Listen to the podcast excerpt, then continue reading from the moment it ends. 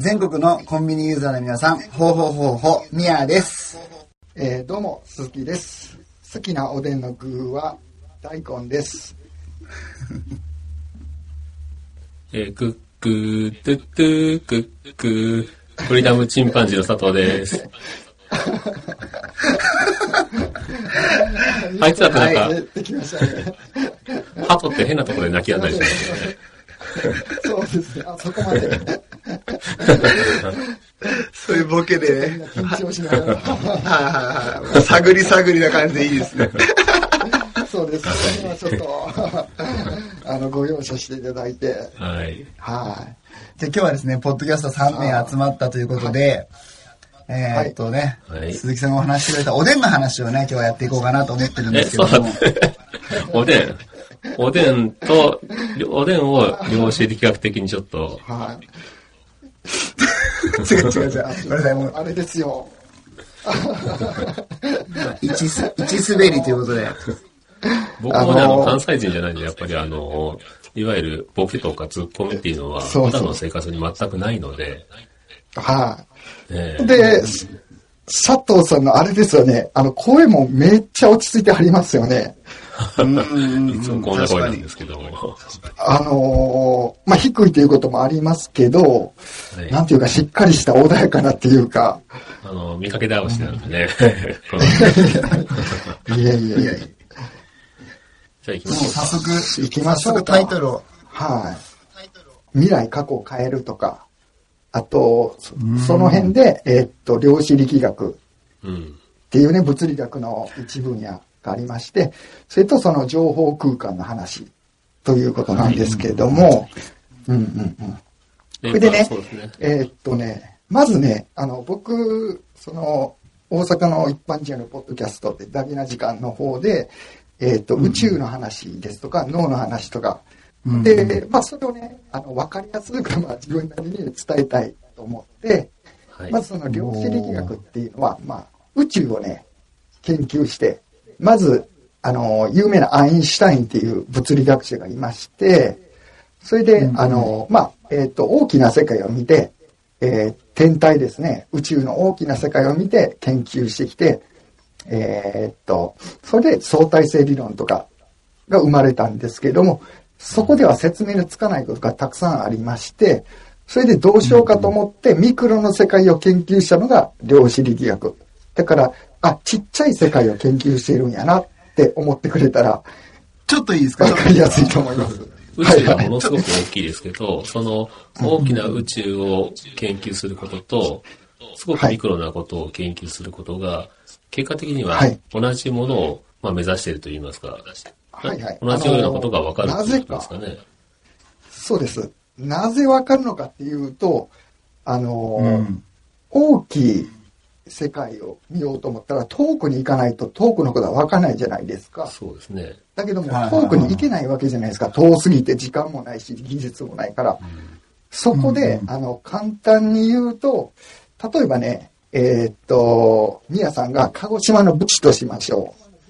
ね。はい、ありがとうございます。そして、よかったことが大福しか食べたこと ないとしましょう。はい。それで、えーと遠い異国のチーズケーキを食べたいとしましょう。だけど、はい飛行機もない時代ですし、武士の時代やから、えーっと、どうしようかと思った時に、うんもし、砂糖とチーズと小麦とかが、鹿児島、薩摩藩にあれば、うんそれを研究したチーズケーキのことわかるでしょあー、なるほど。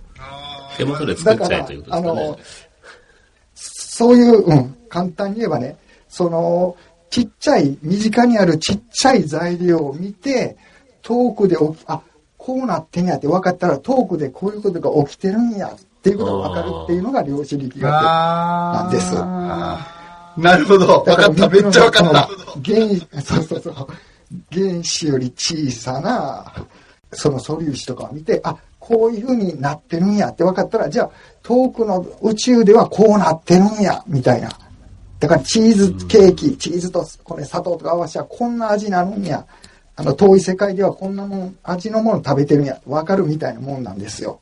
うん、なるほど。うーん、なるほどね。めっちゃわかりやすいです、本当にも。ともとすごくわかりにくいことですもんね。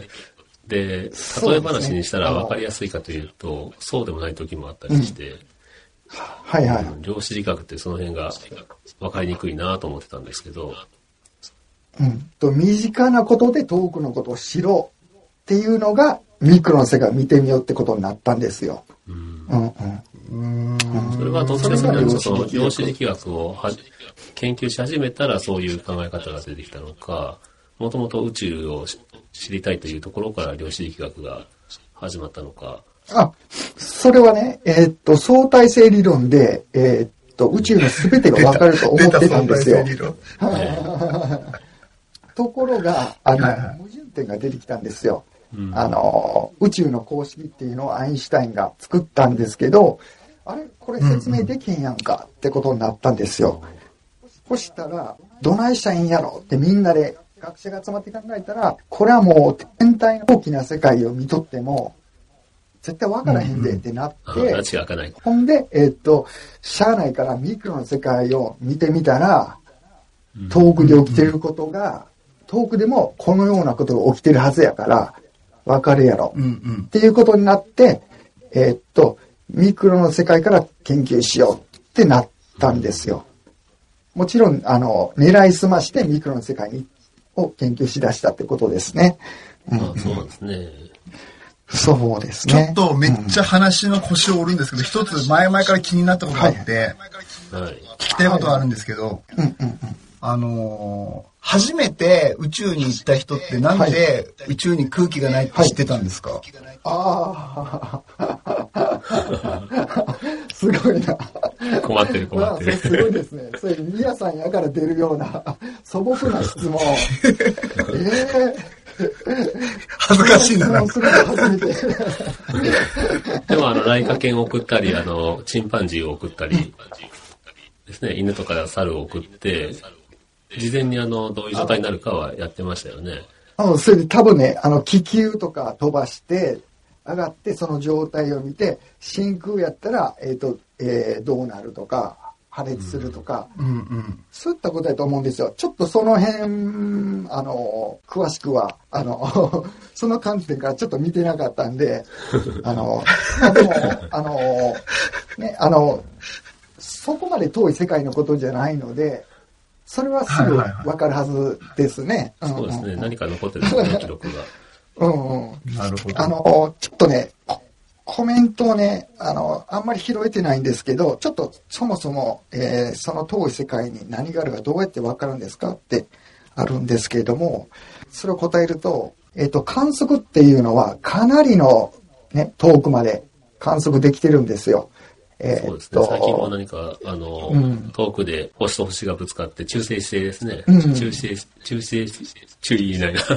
中性子星と中性子星が激突したのを、はい日。本のあの、スバル天文台が光も観測してという重力と一緒に、というニュースが一面に載ってました全然わかんない。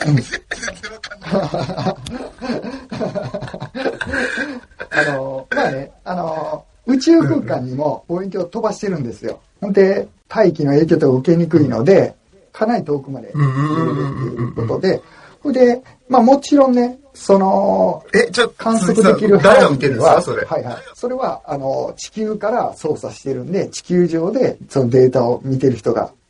ああ、そうかそうか。あ 覗き込んでるわけじゃないですね。そうそうそうそうそうそう。宇宙飛行士が覗き込んでるわけじゃないんですね。そうそうそうそう。あー、ごめんなさい、ごめんなさい。ごめんなさい、ごめんなさい。すいません。それめっはい。ちゃアナログでしょ、それやったら。ほんで、はい。すいませんでした。はいまあ、。ナイスですね。あいや、そういう観点もいい、ね、あっていいと。ほんで、あの、もちろんね、光の届く範囲のところで見てるので、もちろん宇宙の端っこまでもちろん見れないし、あの、観測できるとこまで、その、しか宇宙の地図はもちろんできてないっていう。だから実際に宇宙の広さは900億光年ぐらいはあるやろうけど、どこまで広がってるかはわからないっていう状態、うんうんうんうん。ですね。あのうんうんうん。ダゲな時間ザムービーでも少しお話しされてましたね。はいはいはい。そうですね。膨張していあのくその宇宙のスピードが、うんうん。その光よりも速いから、早いから。うん。えー観測しようがないという。そうそう。もし見ようとしてもですね、あの、あ目に届こうとしてこっちに来る光は一生届かないんですよ。どんどんその光の光源がね、光の元となる物質が遠ざかっていってるから、絶対に見ることはできないっていう。うんうん、どんどん宇見えない宙の中はものを見遠ざかようとしってるから。て、望遠鏡を担いでっても見えないんですね、やっぱりそれは。うん、そうそうそう。あの、えっ、と、光が届かなく、光によって、ひあの、観測しているもから人間っていうのは、電波も光と一緒ですもんね。あの、結そうです。あの。届、あらゆる波長は、音波も電波も、そそういうものも届かなければ、もちろん、まあ、見えないわけじゃないですか。それが、届く、届いてこうとしてこっちに向かってるスピードより、遠ざかってるスピードの方が速いから、結局、どんどん距離が空いてしまうという現象が起きてるんで、新幹線の上に乗ってる、やプロ野球投手が、どんなに剛速球投げても、こっちにはその球は届かないっていう感じですよね。そうですね。あの、どんどん、うん、遠ざかっていってしまってるっていう。あーあー、わかったわかった。なるほどね。だから言うたら、マウンドがすごいスピード、例えば150キロに投げてるピッチャーがおるけど、マウンドが、あの、1万キロぐらいのスピードでボーン遠ざかっていってたら届かないみたいな、まあちょっとかん、もう分かりやすく言ってしまえば。うん。あのー、おでんの鍋を空っぽにしたくて、おでんをいっぱい食べてるけど、食堂のおばちゃんがおでんの鍋にいっぱいおでんを食べるよりも早く入れ続けるってことですね。そうです。あ、鈴木さんが、あの、解説するのをちょっと今一瞬諦めましたね。もう、もう、いや、いや、そうそうそう、あの、ものすごい分かりやすくていいいいと思う。あ のありがとうございます。そう。いうところそういう発想の転換が、新しい何か発見につながったりするんですよね、これがね。だからね、あの、どん。どん。逆に量が増えていってしまうみたいな現象が起きてるっていう。うーん。じゃあ、おでん。が増え続けるのが宇宙だってことですね。そうそうそう。なるほど。深いな。でもそれは、あの、あの、子供にも分かりやすい説明なんで、それはなかなか、あの、いいこと言ったと思う。ありがとうございます。アインシュタインも、相対性理論のことを、小学生ぐらいの子供から聞かれて、はいはいはい。で、まあ、有名なエピソードで、はいはい。君が嫌いな授業を受けてる時の時間と、はいはいはい。好きな子と一緒にいる時の時間っていうのは、スピードが違って感じるだろうっていう、はいはいはいはい。そうですね。ええ言ってましたねお。しゃれ。はいはいおしゃれ。そうそうそう。それかっこいいですよね。煙に巻かれた気もしそれがますけどね、何か。気もしますけどね、何か。うん。あの、実際僕はね、子供の頃に、子供というか、うん結構まあ、10代ぐらいの時に聞いて、時間の違いっていうのは分かるけど、相対性理論っていうのは全然理解できなかったっていうのはあるんですけど、その時は。は い小学生で分かった今になる。と、今になるとまあ分かった、分かるんですけど、うんうん。えーまあ、量子力学とは、まあ、そういうミクロの世界で、えーっと、素粒子とか、そういうちっちゃなものがどう動いてるかを観察して、ということは、遠くの宇宙でもこういう動きをしてるから、えーこういうことが起きてるんや、っていう学問ということで、はいはい。今それでわかりましそうどうし、何がどこまで分かっていますでしょうか。ちょっと答えられないぐらいの、あの、ものすごい細分化してて、ものすごいひ広がりがあるんですよ。捉えきれないぐらいの、なかなかちょっと僕もね、えどこがどこまでってはちょっと言えないですね。うん。えなんかニュートリノっていう言葉を聞いたり、クォークとか、はいはい。はいはいい。ろんなそあのー聞いたことある、それ。そうですね。聞いたことある、それ。うんうんうんうん。まあ、ニュートリノとかは、まあ、研究途中ですけど、まあ、もっともっと光を超える速度の、えーっと、素粒子が見つかったえということで話題になったんですけど、結局、えーっと、観測ミスやって、やはり、あの、光よりは届かない。そこはあれですよね、あの、アインシュタインの理論通りですか。そう、そうですね。うんうん。だけども、あの、まあ、えーっと、それぞれの素粒子っていろんな特性があるので、ええそれを利用して、こじゃあこの研究に使えるんちゃうか、か言って、なんかそれぞれの各部署で利用したりということが行われていますね。うんうんごめんなさい。素粒子ってな何ですか？素粒子そもそも。素粒子というのは、どんどんね、人間の細胞であったり、あの、物の細胞とか、どんどん細かくしていったら、分、やがて分子になるでしょ？で、えっ、と、もっと細かくしていったら、原子、原子になるでしょ？あ、原子、原子わかります。原子わかります。はい。わかります。原子わかります。はいはい。原子が最小単位じゃないかって言われてた時代もあったんやけど、その、はいえっと、もっともっとそのはい、細かく見ていったら、もっと細かい世界があって、えっと、原子も素粒子とかでできてるっていう、もっともっと細かい。ものでできてる。